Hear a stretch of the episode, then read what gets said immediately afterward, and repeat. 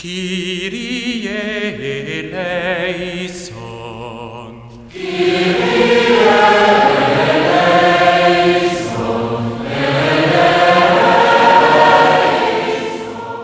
¿Qué tal queridos amigos, hermanos? Aquí estamos en este segundo domingo del tiempo de Cuaresma.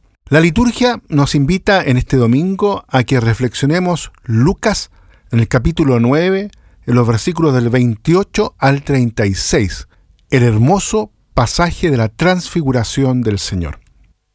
En este domingo tenemos, como decíamos recién, este bello evangelio de la transfiguración. Lucas pone particularmente de relieve el hecho de que Jesús se transfiguró mientras oraba.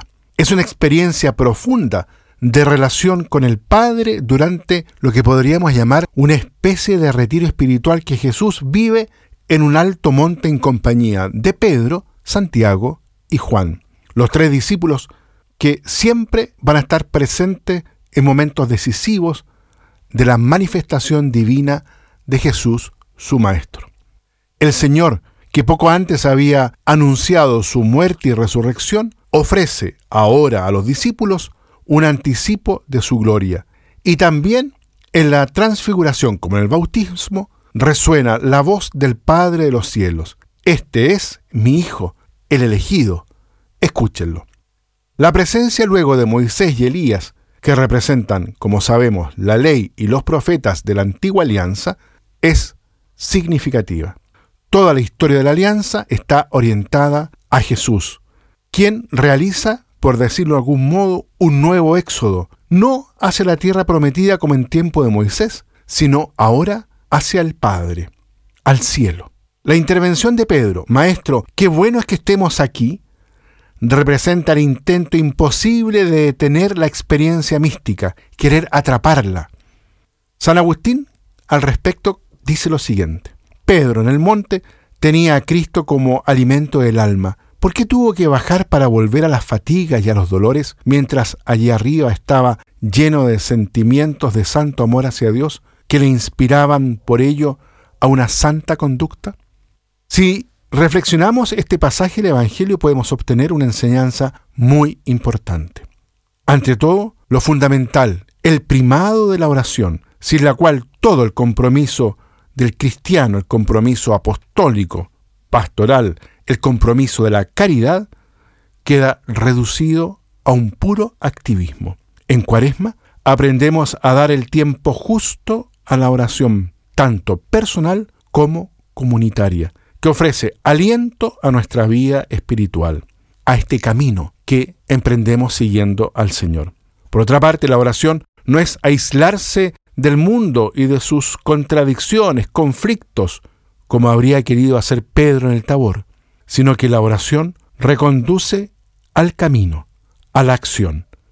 La existencia cristiana consiste, podemos decirlo de este modo, en un continuo subir al monte del encuentro con Dios, para después volver a bajar, trayendo el amor y la fuerza que de ahí nacen a fin de servir a nuestros hermanos y hermanas con el mismo amor de Dios nos dice un hermoso texto el Papa Benedicto XVI.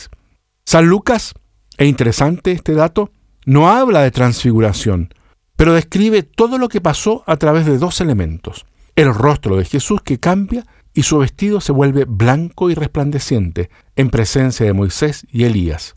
A los tres discípulos que asisten a la escena les domina el sueño. Es la actitud de quien, aun siendo espectador de los prodigios de Dios, sin embargo, no los comprende. Solo la lucha contra el sopor que los asalta permite a Pedro, Santiago y Juan ver, contemplar la gloria de Jesús.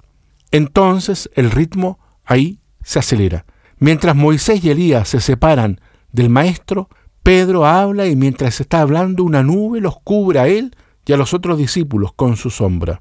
Es una nube que, mientras cubre, revela la gloria de Dios, como sucedió para el pueblo que peregrinaba en el desierto. Los ojos ya no pueden ver, pero los oídos pueden oír la voz que sale de la nube. Este es mi Hijo, el elegido. Escúchenlo. Los discípulos ya no están frente a un rostro transfigurado ni ante un vestido blanco, ni ante una nube que revela la presencia divina.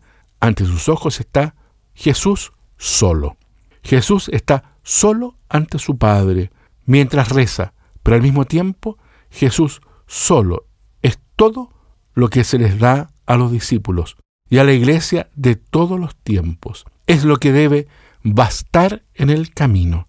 Él es la única voz que se debe escuchar, el único a quien es preciso seguir, el que subiendo hacia Jerusalén dará la vida y un día transfigurará este miserable cuerpo nuestro en un cuerpo glorioso como el suyo, como nos lo dice la carta a los filipenses ahí en el capítulo 3.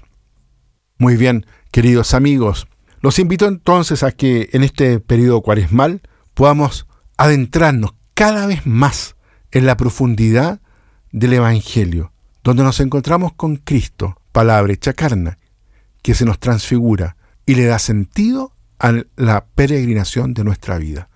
Que Dios los bendiga a todos y a cada uno.